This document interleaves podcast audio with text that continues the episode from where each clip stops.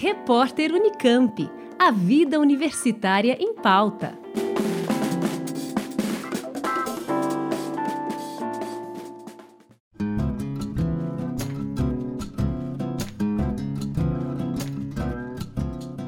Entre os dias 26 e 30 de agosto, a Faculdade de Direito da USP, no Largo São Francisco, em São Paulo, cedia a sexta edição do Congresso Internacional de Ciências do Trabalho, Meio Ambiente, Direito e Saúde. Com inscrições gratuitas, o evento tem como tema central acidentes, doenças e sofrimentos do trabalho e irá discutir as consequências da reorganização do trabalho na América Latina e, em especial, no Brasil. Para tanto, a programação conta com a participação de importantes pesquisadores, especialistas e profissionais da área jurídica que atuam diretamente em questões que envolvem o mundo do trabalho. Entre esses especialistas está o sociólogo Ricardo Antunes, professor titular do Instituto de Filosofia e Ciências Humanas da Unicamp, que irá participar de uma roda de conversa sobre a uberização no mundo do trabalho, repercussões na vida das pessoas, que será realizada na tarde do dia 28 de agosto.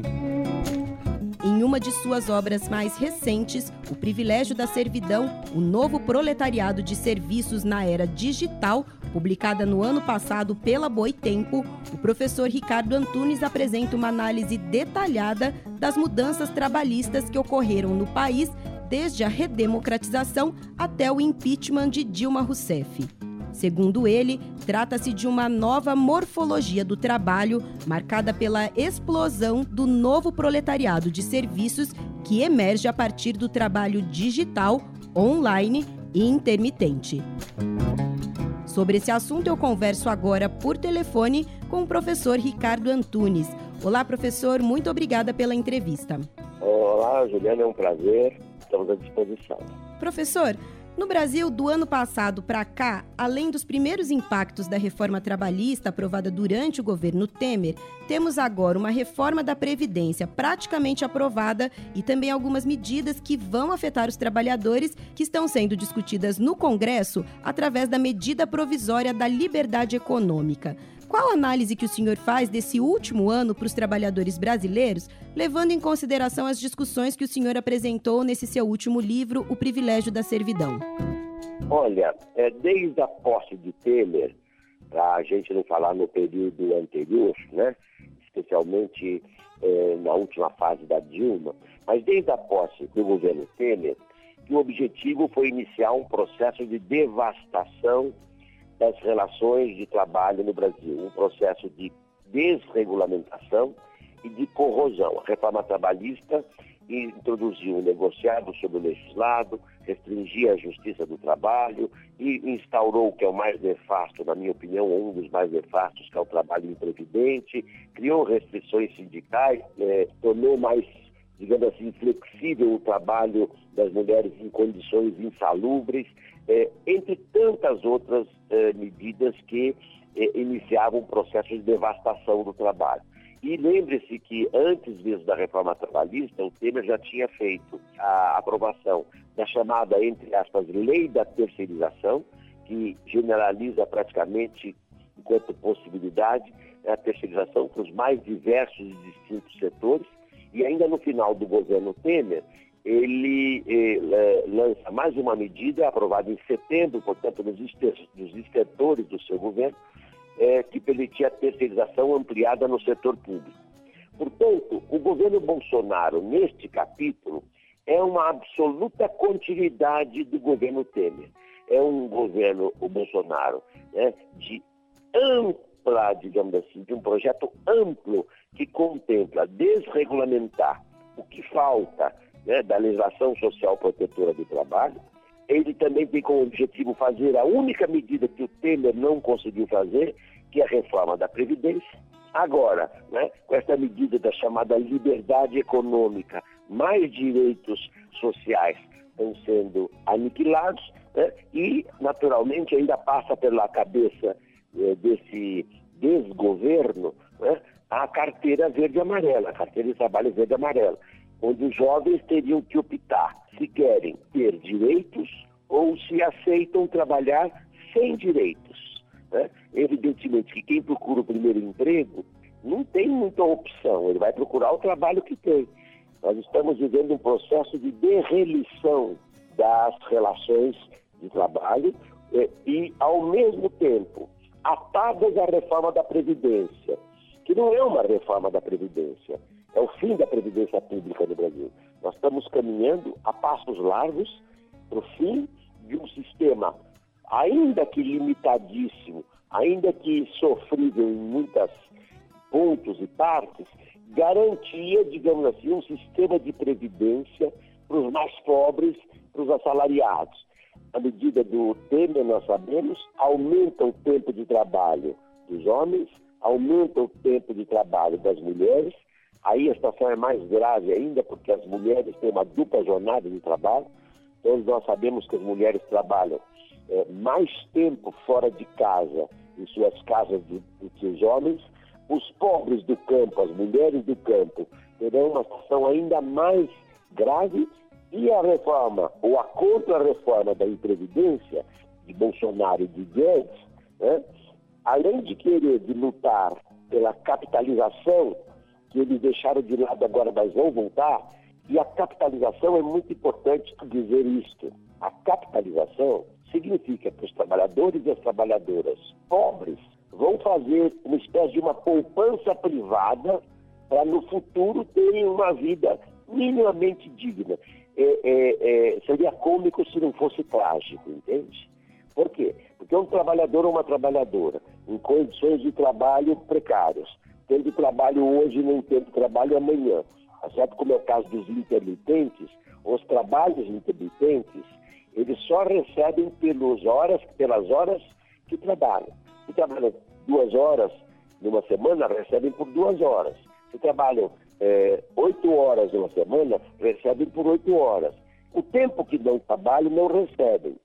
Como os intermitentes, né, como eu disse na, na, no início da pergunta, a aprovação do trabalho intermitente foi um dos pontos mais nefastos da reforma do Temer, a reforma da Previdência do Bolsonaro vai penalizar os mais pobres, que não terão tempo e nem condições, o tempo de trabalho terá que ser longevo e imenso, e não terão, não terão condições é, de capitalizar esse, né? É, porque isso é uma, é uma ficção. Há evidências muito fortes do sistema de privatização da Previdência pela via da capitalização do Chile onde o patronato não colabora, não paga, o Estado não paga, os trabalhadores e as trabalhadoras pagam pela sua previdência e aqueles que conseguiram se aposentar têm salários muito abaixo, na média, muito abaixo do salário mínimo. Então, nós estamos numa época de corrosão dos direitos sociais e do trabalho no Brasil. E o papel do Bolsonaro é ampliar as reformas iniciadas por Temer. Por isso que eu disse recentemente no artigo, há muitas afinidades entre o intermitente Temer e o imprevidente Bolsonaro. Professor, e o senhor já participou de outras edições do Congresso Internacional de Ciências do Trabalho, Meio Ambiente, Direito e Saúde, inclusive da edição do ano passado, em que trouxe para o debate algumas experiências de movimentos de trabalhadores na Europa. O que a gente está vivendo aqui no Brasil e na América Latina pode ser comparado ao que vem acontecendo na Europa em relação às disputas que envolvem o mundo do trabalho? Pode, ainda que com tempos diferentes, tá certo? Por exemplo, quando o neoliberalismo iniciou-se na Europa, ele começa com Margaret Thatcher na Inglaterra em 1979, depois Helmut Kohl na Alemanha, eh, Ronald Reagan nos Estados Unidos. Né? Já na década de 80, a Europa se neoliberalizou em grande profundidade. Já o neoliberalismo no Brasil, ele começa muito mais tarde, ou pelo menos uma década mais tarde. Né?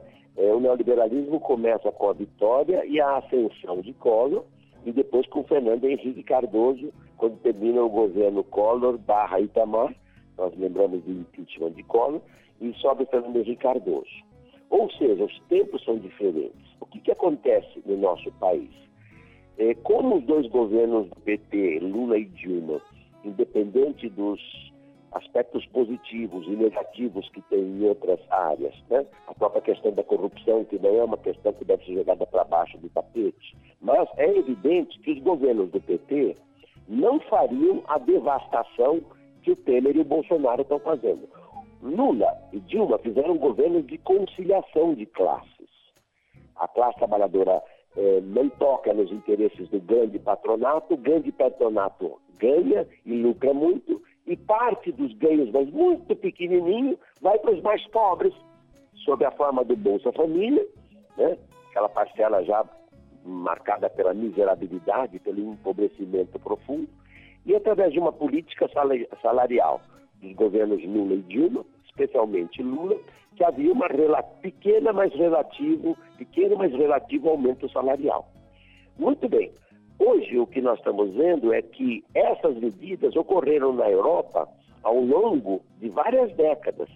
Esta, esses anos 2017 até 2019, né, esses dois anos, três anos, ou se pegarmos dois, desde a posse do Temer até hoje, né, esses poucos anos, tem a significação do que na Itália levou vários governos neoliberais para serem feitos do que na França também várias medidas estão sendo tentadas. Então, se a minha memória não falha, que agora em 2005 houve uma grande greve na França entre a juventude, o movimento estudantil e os trabalhadores e seus trabalhadores e trabalhadoras, a classe trabalhadora e seus sindicatos contra o contrato de primeiro emprego. Veja bem, 2005. Então, qual é a diferença? Estas mudanças têm tendências globais na Inglaterra, nos Estados Unidos, na França, onde há maior força dos sindicatos e dos movimentos dos trabalhadores, das trabalhadoras e dos movimentos sociais, essas, eh, digamos, contra-reformas são freadas. Onde né, a resistência sindical é menor, estas medidas vêm de sopetão, como tem sido com o Temer e agora com o Bolsonaro. Porque uma das medidas vitais que o governo Temer tomou e o Bolsonaro deu continuidade é, por exemplo, limitar os sindicatos até mesmo do ponto de vista financeiro, de modo que os sindicatos sem recursos né, vejam-se limitados na sua ação.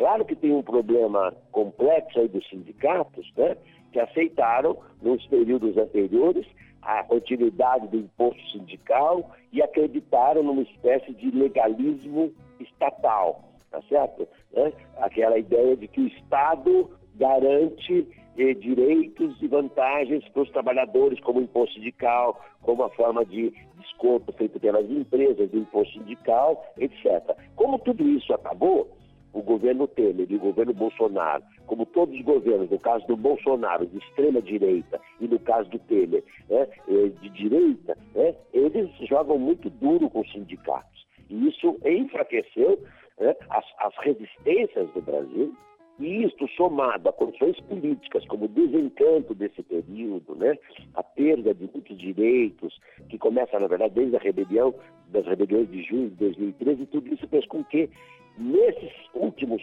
três, quatro anos, 2015, 16, 17, 18, agora 19, né? A devastação está sendo num ritmo mais intenso do que os países europeus, onde os sindicatos, de um modo ou de outro, ainda têm mais força.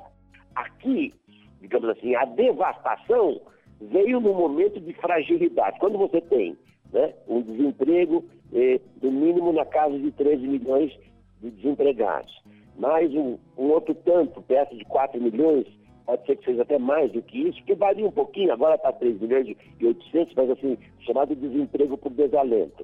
Nós já vamos para 16, 17 milhões. Se a gente for fazer uma contagem mais fina, né, estamos perto da casa dos 20 milhões. Mais os desocupados, chegamos a 30 milhões. Numa situação econômica onde há 30 milhões de desempregados ou trabalhadores subempregados, ou como se diz hoje, que mostra a tragédia desse país, desocupados, é evidente que a força sindical também se retrai. Primeiro porque as suas bases sindicais, eh, muitos estão, estão desempregados, subutilizados, o trabalho da chamada que nós vamos tra trabalhar daqui a pouco, da chamada uberização, faz com que muitos busquem uma saída individual, serem motoristas de é, é, plataformas digitais, é, transportar, por exemplo, em motos, bicicletas, patins, até patins, etc.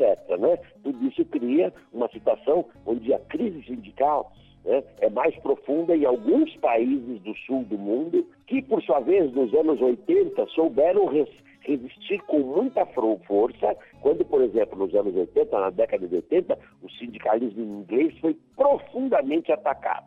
O que o sindicalismo inglês sofreu na década de 80 é o que nós estamos sofrendo, tá certo, nesses últimos 4, 5 anos no Brasil.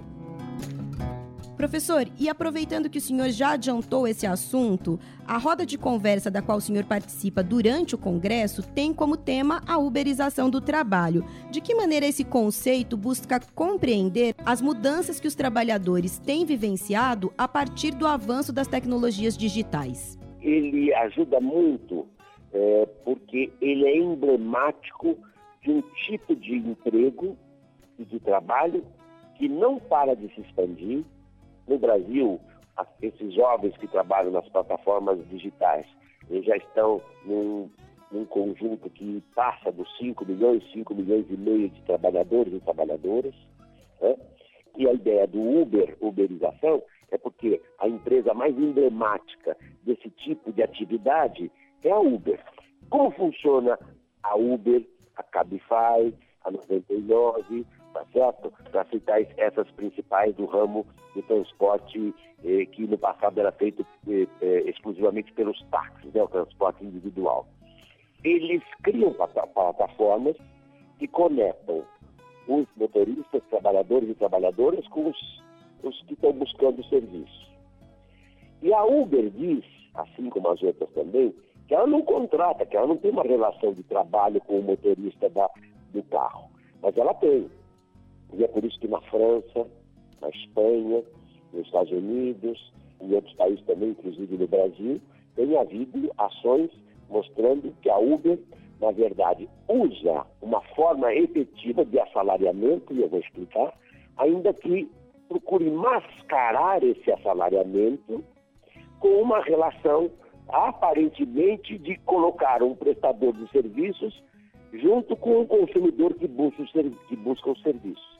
Mas se a Uber de fato fosse uma mera, uma mera empresa de intermediação, por que, que os algoritmos que estão nos carros comandando o tempo do que os motoristas levam, o preço que a corrida cobra, né? o pagamento automático, quando termina uma, uma corrida, é a Uber que recebe o pagamento, tira o seu percentual que é pelo menos em torno de 25%, e às vezes é superior a isso, sendo que o motorista ou a motorista do Uber tem que ter o carro, eles têm que ter o seguro próprio, eles têm que pagar pela limpeza do carro, pela manutenção do carro, pelo combustível do carro, ou seja, né, é um assalariamento selvagem que procura disfarçar a relação é, de assalariamento, mas que, né, em verdade, encobre uma forma milagrosa de fazer dinheiro. Isso começou na Inglaterra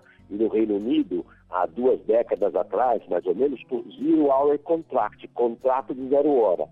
Médicos, advogados, enfermeiras, trabalhadoras do care, eh, jardineiros, trabalhadoras domésticas, infinitude de trabalhos dos serviços, onde, dado que a situação desses indivíduos é de desemprego, eles se conectam com uma plataforma ou várias plataformas que ficam chamando quando precisam de um médico, de uma trabalhadora dos cuidados, da cuidadora, por exemplo, e é um contrato, por isso que ele chama de zero hora. Eu desenvolvo isso muito no meu livro O Privilégio da Servidão.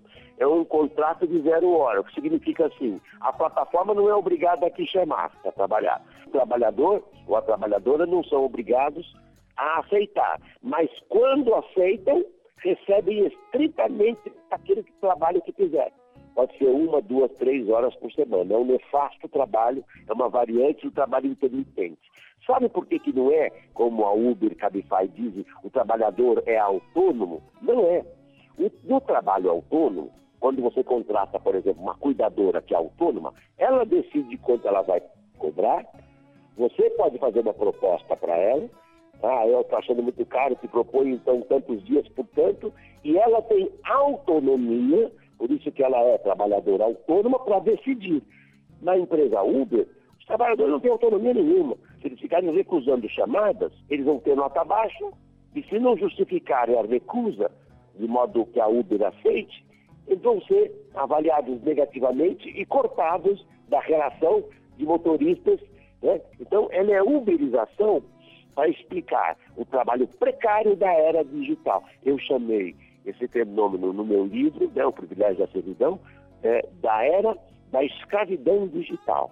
É muito normal, nos depoimentos que nós coletamos e nos trabalhos que têm sido publicados sobre isso, trabalhadores e trabalhadoras que trabalham 10, 12, 14, 16, às vezes até 18 horas para poder sobreviver. Imagine um trabalhador que não tem carro e aluga um carro trabalhar para o Uber.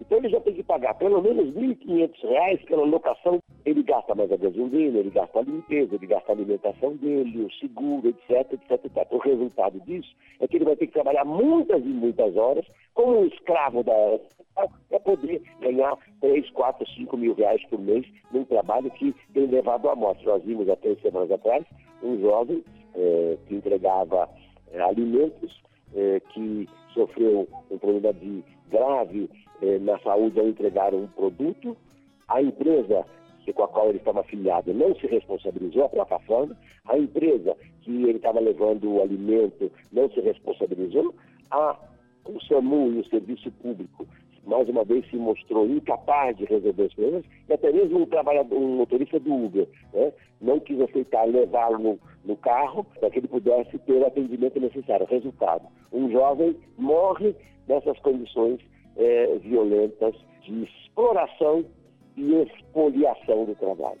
Isto é que é a uberização. E ela se expande por todos os cantos do mundo, tá? com formas diferentes e na Itália já teve uma variante chamada, que é um pouco diferente do trabalho pago por voucher, em Portugal os recibos verdes, né? e no, no Japão nós temos mais de 35, 36% da classe trabalhadora japonesa na informalidade, são os arubaitos, são os cyber-refugiados. Na China nós temos uma exploração do trabalho brutal há 10 anos atrás.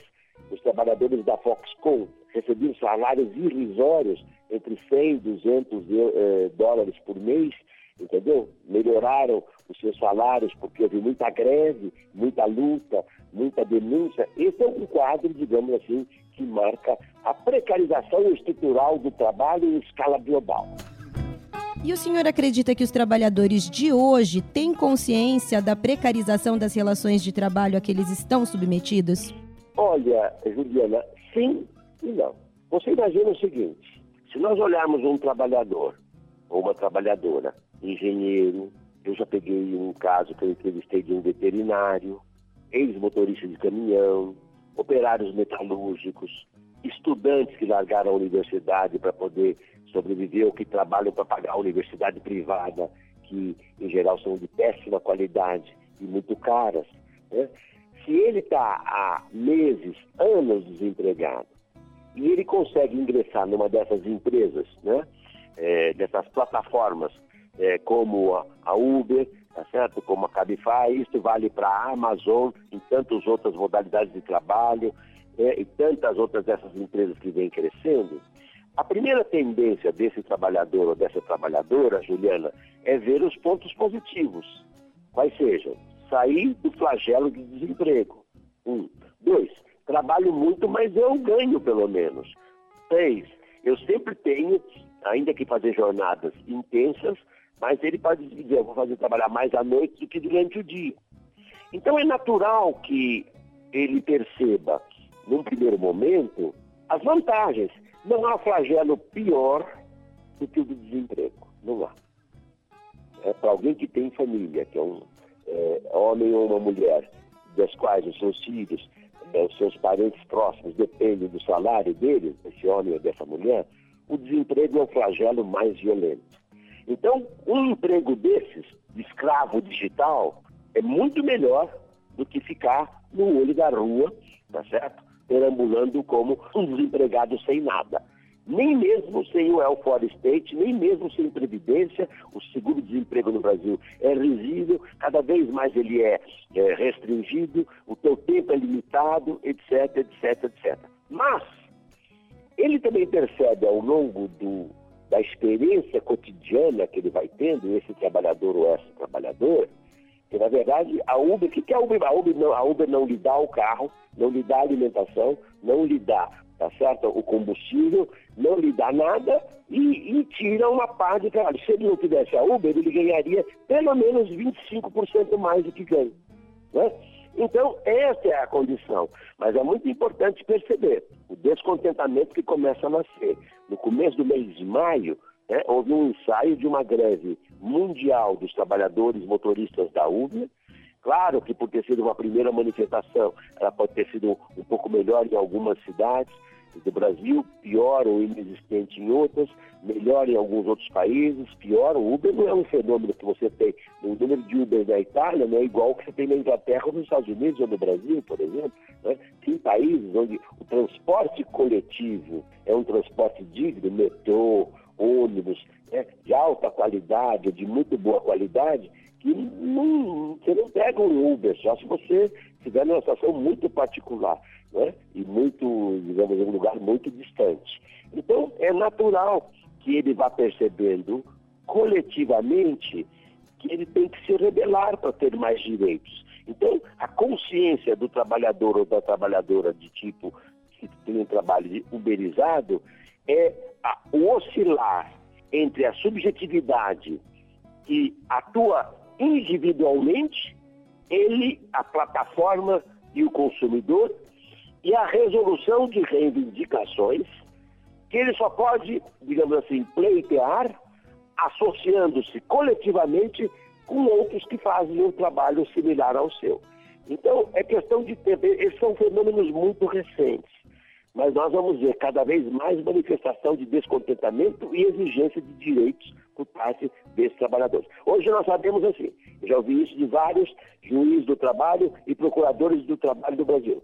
Quando um motorista é, da Uber ou uma motorista é, sai da empresa e vão para a Justiça do Trabalho, a Uber faz o possível, quando ela vê que ela vai perder a causa, faz o possível para fazer um acordo com esses trabalhadores para que não crie uma, legislação que consolide o direito do Uber em geral. Porque se isso acontecer, ela vai ter que pagar os direitos da classe trabalhadora como um todo, como as outras empresas devem pagar.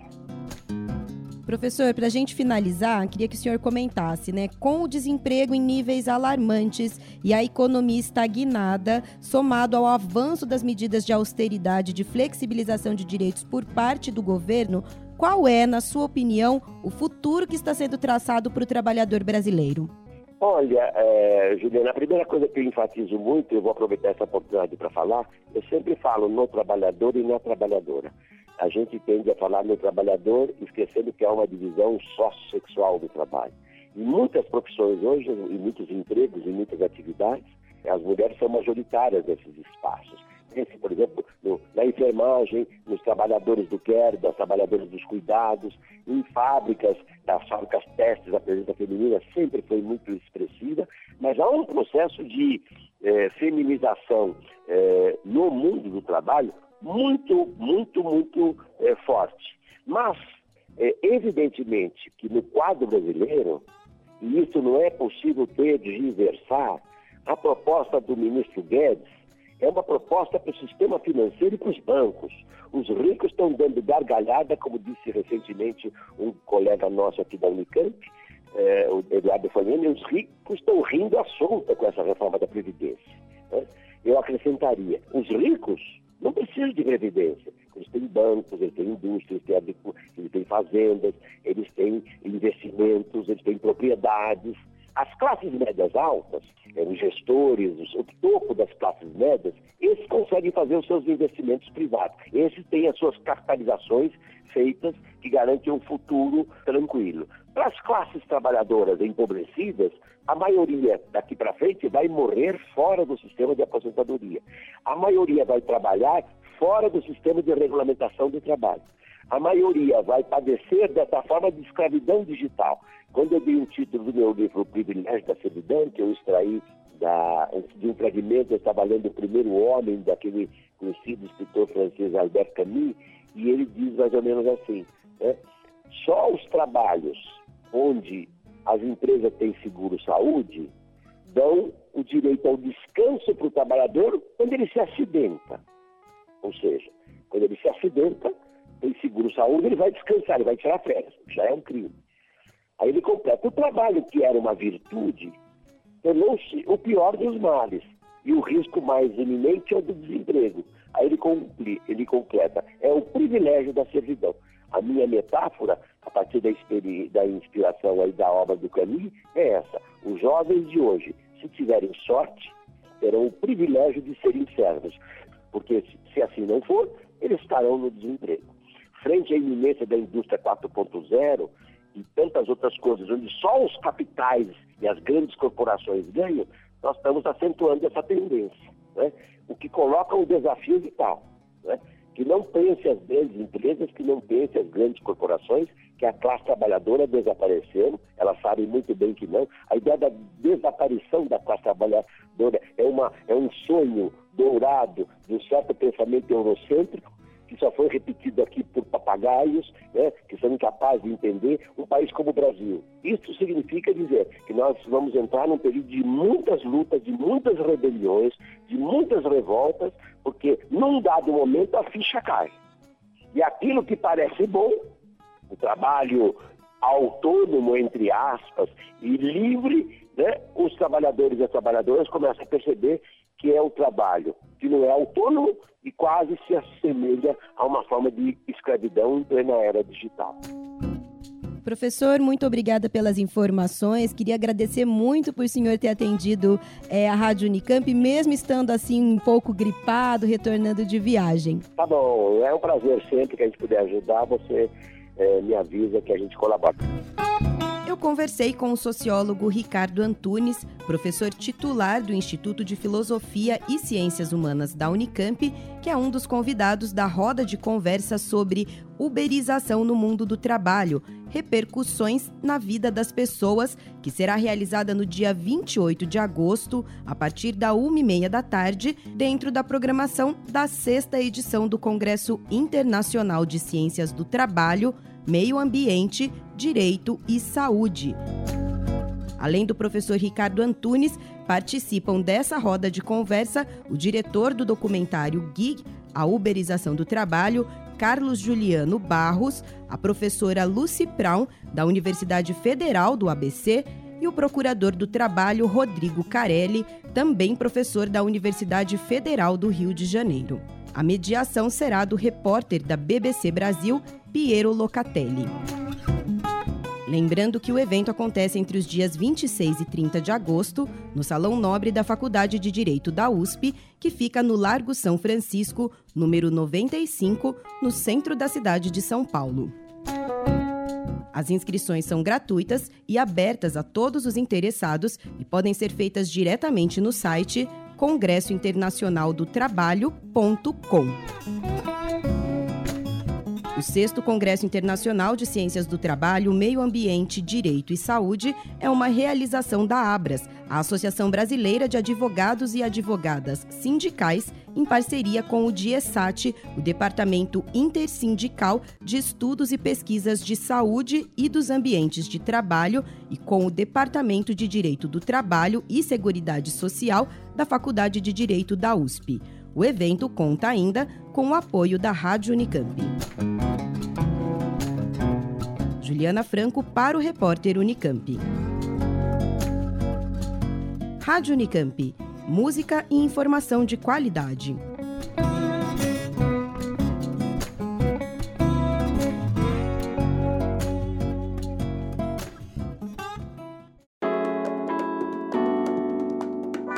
Repórter Unicamp. A vida universitária em pauta.